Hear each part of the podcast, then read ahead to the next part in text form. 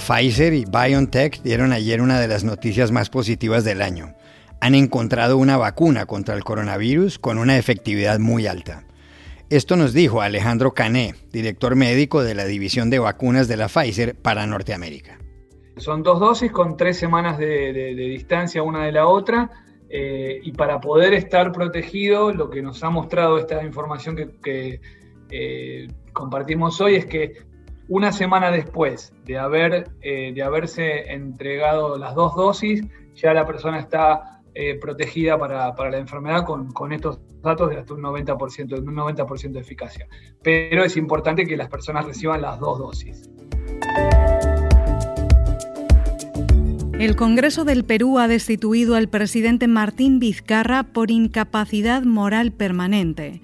Para entender el tema, contactamos en Lima a la directora de la unidad investigativa del diario El Comercio, Graciela Villasís, y al periodista investigativo Gustavo Gorriti.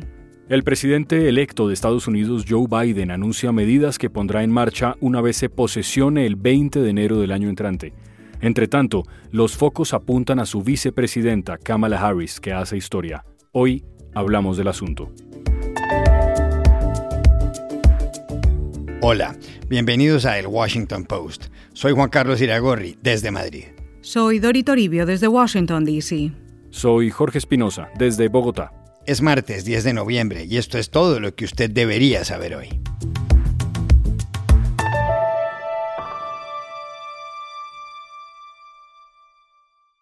La farmacéutica estadounidense Pfizer y la biotecnológica alemana BioNTech dieron ayer una noticia histórica. Informaron que su vacuna contra el coronavirus tiene una eficacia mayor al 90% y que la tercera semana de este mes van a pedir en Estados Unidos la licencia para producirla. En este momento hay más de 50 millones de contagiados en el mundo y 1.260.000 muertos. ¿En qué consiste esta vacuna? ¿Cómo ha sido el proceso para lograrla? Para saber los detalles, consultamos al doctor Alejandro Cané, director para Norteamérica de Asuntos Médicos y Científicos en la División de Vacunas de Pfizer como sabéis, el desarrollo de, la vacuna de, COVID-19 frente a COVID-19 en el que Pfizer está trabajando lleva varios meses. Para recordar, es una, es una plataforma basada en ARN mensajero que se probó en animales, que se probó en, la fase 1 y la fase 2 en un pequeño número de, de, voluntarios sanos y desde julio, desde el 27 de julio de este año, está corriendo un estudio de fase 3 muy, muy grande que involucra a 44.000 personas con el objetivo de mostrar que la vacuna es eficaz para prevenir la, enfermedad de COVID-19 en personas que no hayan tenido la enfermedad anteriormente o que la hayan tenido entre, eh, y esto se, se estudian estas 44.000 personas de entre 12 años hasta el final de la vida, sin un límite superior de edad. Se está llevando este estudio a cabo en seis países, en Estados Unidos, en Argentina, en Brasil, en Sudáfrica, en Turquía y en Alemania, y la, buena noticia que, hoy compartimos es el hecho de tener una primer, un análisis interino, que es un análisis que se, hace siempre antes de llevar al resultado final, donde encontramos en, 94 personas que se enfermaron eh, con COVID-19, analizando quiénes de ellas estaban vacunadas y quiénes de ellas no, que la vacuna, siete días después de haberse eh, otorgado, aplicado, eh, mostró un 90%, un poco más de un 90% de eficacia para prevenir la, enfermedad. También le preguntamos a Alejandro Cané sobre el 90% de efectividad de la vacuna.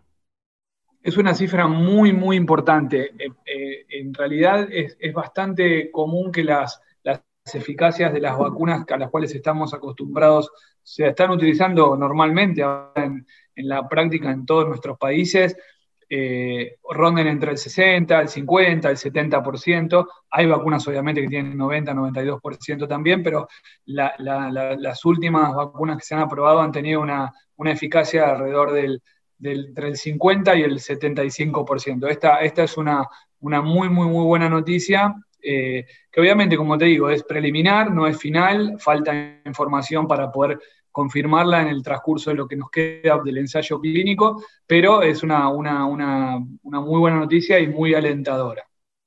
¿Qué es lo que no sabemos todavía de la vacuna de la Pfizer? Le manifestamos a Alejandro Cané.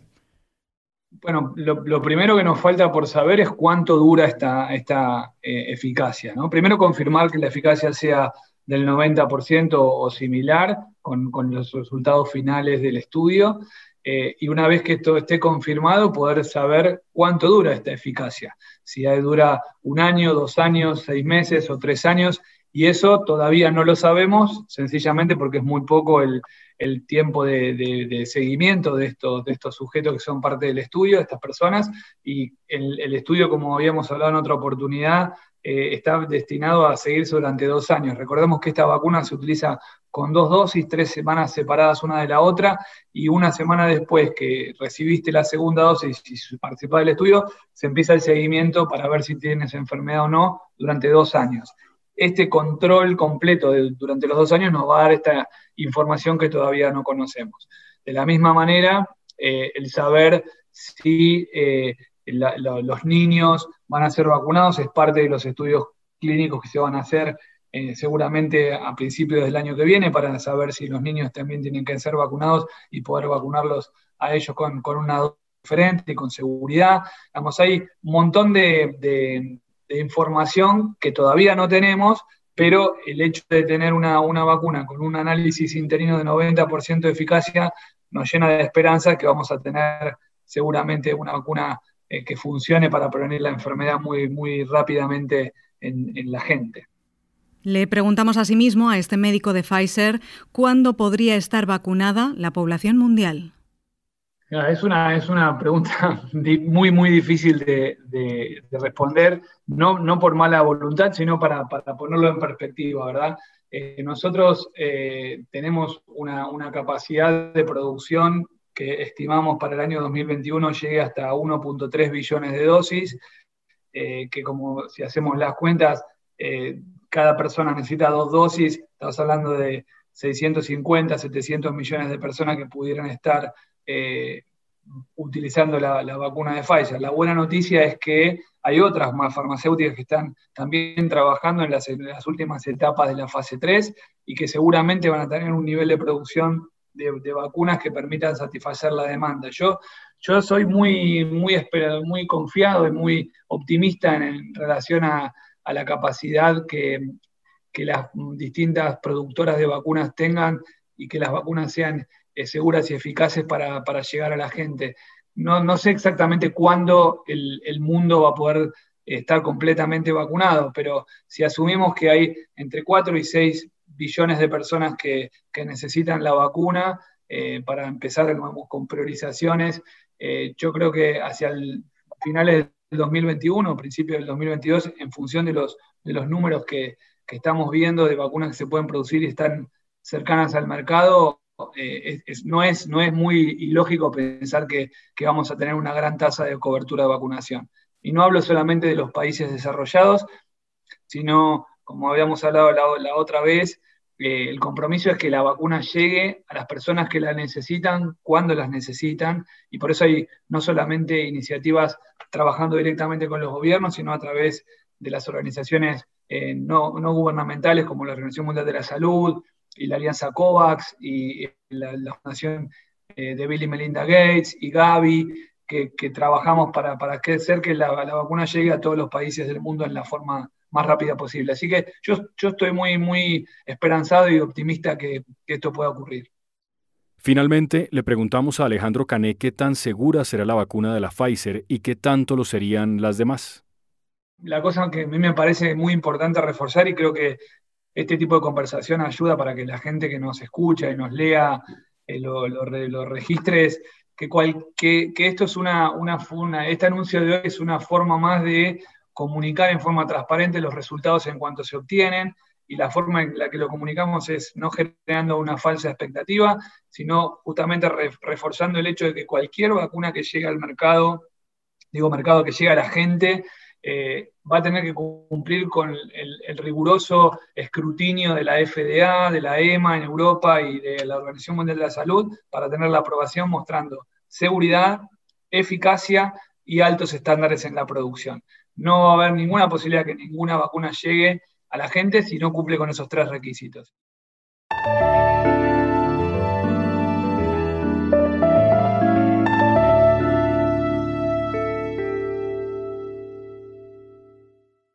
El Congreso del Perú destituyó anoche al presidente Martín Vizcarra por considerar que lo afecta una incapacidad moral permanente.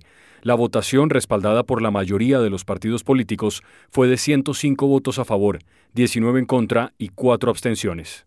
Para declarar la vacancia, los congresistas tuvieron en cuenta las acusaciones que pesan contra Vizcarra por haber recibido presuntamente sobornos por 635.000 dólares para autorizar dos obras cuando fue gobernador de la región de Moquegua entre 2011 y 2014. Vizcarra fue vicepresidente de Pedro Pablo Kuczynski, que llegó al poder en 2016 y que debió renunciar por el escándalo Odebrecht en marzo de 2018. Recientemente, Martín Vizcarra convocó a elecciones para el 11 de abril. Su periodo terminaba el 28 de julio. ¿Qué cambió en los últimos días? Le hicimos la pregunta ayer a Graciela Villasís, jefa de la unidad investigativa del diario El Comercio de Lima. ¿Qué ha cambiado en estos días? Pues más, más información, más denuncias que hemos hecho públicos, tanto el diario El Comercio como otros medios, que lo que han hecho es cambiar completamente la situación. Por ejemplo, se sabía de estos casos de corrupción que ponen en una situación muy complicada al presidente, pero no se sabía que él también había participado en la vacancia de quien fuera el presidente Pedro Pablo Kuczynski y el, señor Vizcarra fuera su vicepresidente. Es decir, eh, de alguna manera, él hoy día, Vizcarra, ante el Congreso, señaló que él no podíamos estar en un momento de inestabilidad vacando un presidente, cuando de acuerdo a los WhatsApps que ayer publicamos en el diario El Comercio queda claro que él también participó en, eh, digamos, en este, eh, participó y coordinó con un grupo de políticos la caída del presidente Kuczynski, quien fue quien lo llevó a la presidencia. Con la destitución de Vizcarra, el Perú suma otro presidente a la lista de los que han sido vinculados a procesos judiciales, el propio Kuczynski, Ollanta Humala, Alan García y Alejandro Toledo. ¿En qué situación política queda el Perú? Con el fin de entenderlo, consultamos en Lima al conocido periodista investigativo Gustavo Gorriti. Para decirlo en pocas palabras, en una situación incierta, difícil, con tendencia a oscura. Porque esto se produce cuando estamos todavía en medio de una pandemia que ha tenido un costo enorme, uno de los más grandes en el mundo, pero que empezaba la estrategia para enfrentarla a tomar algún grado de eh, coordinación, de articulación, de estructura. Luego, estábamos, el Perú estaba por presentar el presupuesto nacional de la República en medio de una de las peores crisis económicas que hemos tenido, que fue provocada precisamente por la pandemia, y se encaminaba a la vez al inicio de la campaña electoral para lo que van a ser las elecciones generales para el próximo gobierno, que estaba para abril del próximo año, es decir, dentro de unos pocos meses. Y el tener que poner un gobierno totalmente nuevo, que con personas y ministros que no se conocen, en medio de una eh, difícil situación en la cual eh, los partidos que han hecho esta coalición impromptu para sacar a Vizcarra van a tener que eh, encontrar algún tipo de acuerdo entre sus múltiples diferencias y van a escoger a alguien más probablemente basado en las negociaciones internas que en las capacidades y méritos propios, creo yo, de que no augura situaciones promisorias.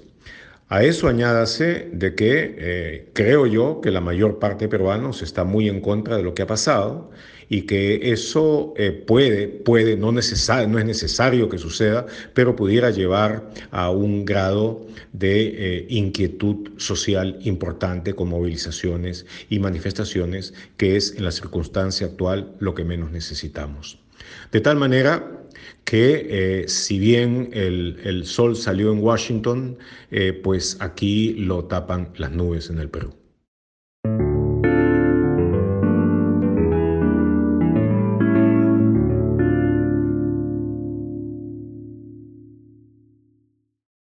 El presidente electo de Estados Unidos, Joe Biden, cuyo triunfo dio por seguro el sábado la agencia The Associated Press y ha sido reconocido por muchos gobiernos extranjeros, ha empezado a anunciar disposiciones que tomará cuando se posesione. Aunque al momento de grabar este podcast su rival, el presidente Donald Trump, no había admitido la derrota y el fiscal general William Barr daba luz verde para investigar las denuncias de fraude, Biden dijo que será el presidente de todos los estadounidenses y que la elección ya terminó. Agregó que hay que ponerle fin a la retórica que demoniza al contrario y no politizar más las medidas para luchar contra el coronavirus, como usar mascarilla y guardar el distanciamiento social. y que el país unido debe enfrentar la pandemia. I will be a president for every American. This election is over. It's time to put aside the, part- the partisanship and the rhetoric that designed to demonize one another. It's time to end the politicization of basic responsible public health steps like mask wearing and social distancing. We have to come together to heal the soul of this country so that we can effectively address this crisis as one country.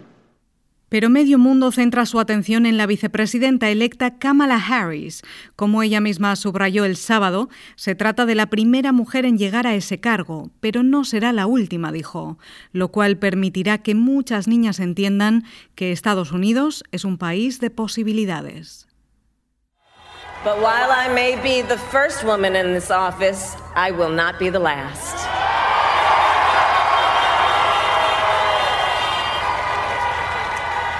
Because every little girl watching tonight sees that this is a country of possibilities. Kamala Harris nació hace 56 años en Oakland, en California. Su padre, Donald Harris, llegó a Estados Unidos desde Jamaica en 1961 para hacer cursos de especialización en la Universidad de Berkeley. Tiempo después fue nombrado profesor emérito de economía en la de Stanford. Su madre, Shyamala Gopalan, había llegado en 1958 de la India para estudiar endocrinología y nutrición en Berkeley y luego llevó a cabo trabajos de investigación sobre el cáncer de mama. El matrimonio tuvo dos hijas. Kamala, cuyo nombre significa flor de loto, estudió en la Universidad de Howard, aquí en Washington, D.C., y en la de California. Graduada ya, comenzó a trabajar en la oficina del fiscal en el Alameda County y fue ascendiendo y ascendiendo. En 2010 fue elegida fiscal general de California, cargo para el cual repitió cuatro años después, y en 2016 se lanzó al Senado y se convirtió en la segunda afroamericana en llegar a la Cámara Alta y en la primera de origen surasiático. El sábado, como vicepresidenta electa, Kamala Harris dijo que piensa hacer para Biden lo que él fue para Barack Obama de 2009 a 2017. Un número dos o una número dos leal, honesta, preparada, que piensa en la gente y que ahora la prioridad es salvar vidas. No matter who you voted for, I will strive to be a vice president like Joe was to President Obama. Loyal, honest, and prepared, waking up every day thinking of you and your family. Because now is when the real work begins the hard work, the necessary work, the good work, the essential work to save lives and beat this epidemic. Han sido pocas las mujeres en tan altos cargos políticos en Estados Unidos, algo más de una treintena en el gabinete ministerial, por ejemplo. La primera fue Frances Perkins, nombrada secretaria de Trabajo por el presidente Franklin Delano Roosevelt en 1933. En la Secretaría de Estado ha habido tres, Madeleine Albright, Condoleezza Rice y Hillary Clinton. Para comprender la importancia histórica y política de Kamala Harris como vicepresidenta, llamamos al Occidental College, justamente en California, a Jennifer Piscopo, profesora de ciencia política y especializada en asuntos de género. La selección de Harris en este contexto es importante por dos razones. Primero, la historia. 2020 es el centenario del sufragio femenino en los Estados Unidos. Para las mujeres afroamericanas, indígenas y de, de, otros grupos étnicos no recibieron el derecho de votar en 1920. Muchos tenían que esperar hasta los años 60, cuando el gobierno federal eliminó otras restricciones en el voto. Entonces hay mujeres afroamericanas vivas hoy que se recuerdan en un momento en lo cual no podrían votar. Para ellas, ver a Harris es recibir un mensaje de inclusión y de reparación. Segundo, el futuro. Los presidentes en los Estados Unidos tienen el derecho de buscar la reelección una vez. pero es posible que Biden, por ser hombre con 77 años, no busca la reelección en 2024. La decisión de nombrar a la primera mujer vicepresidenta y la primera mujer afroamericana y con descendencia en Asia del Sur no es solamente un cálculo simbólico, sino una decisión profundamente estratégica, una decisión política. Es la decisión de nombrar quién sucede a Biden, quién lidera el Partido Demócrata en los próximos años. Entonces, si Biden toma la decisión de no postularse para la reelección, Harris se convertiría para la candidata a la presidencia en 2024.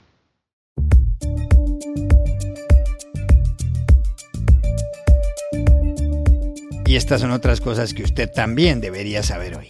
El expresidente de Bolivia, Evo Morales, ha vuelto a su país.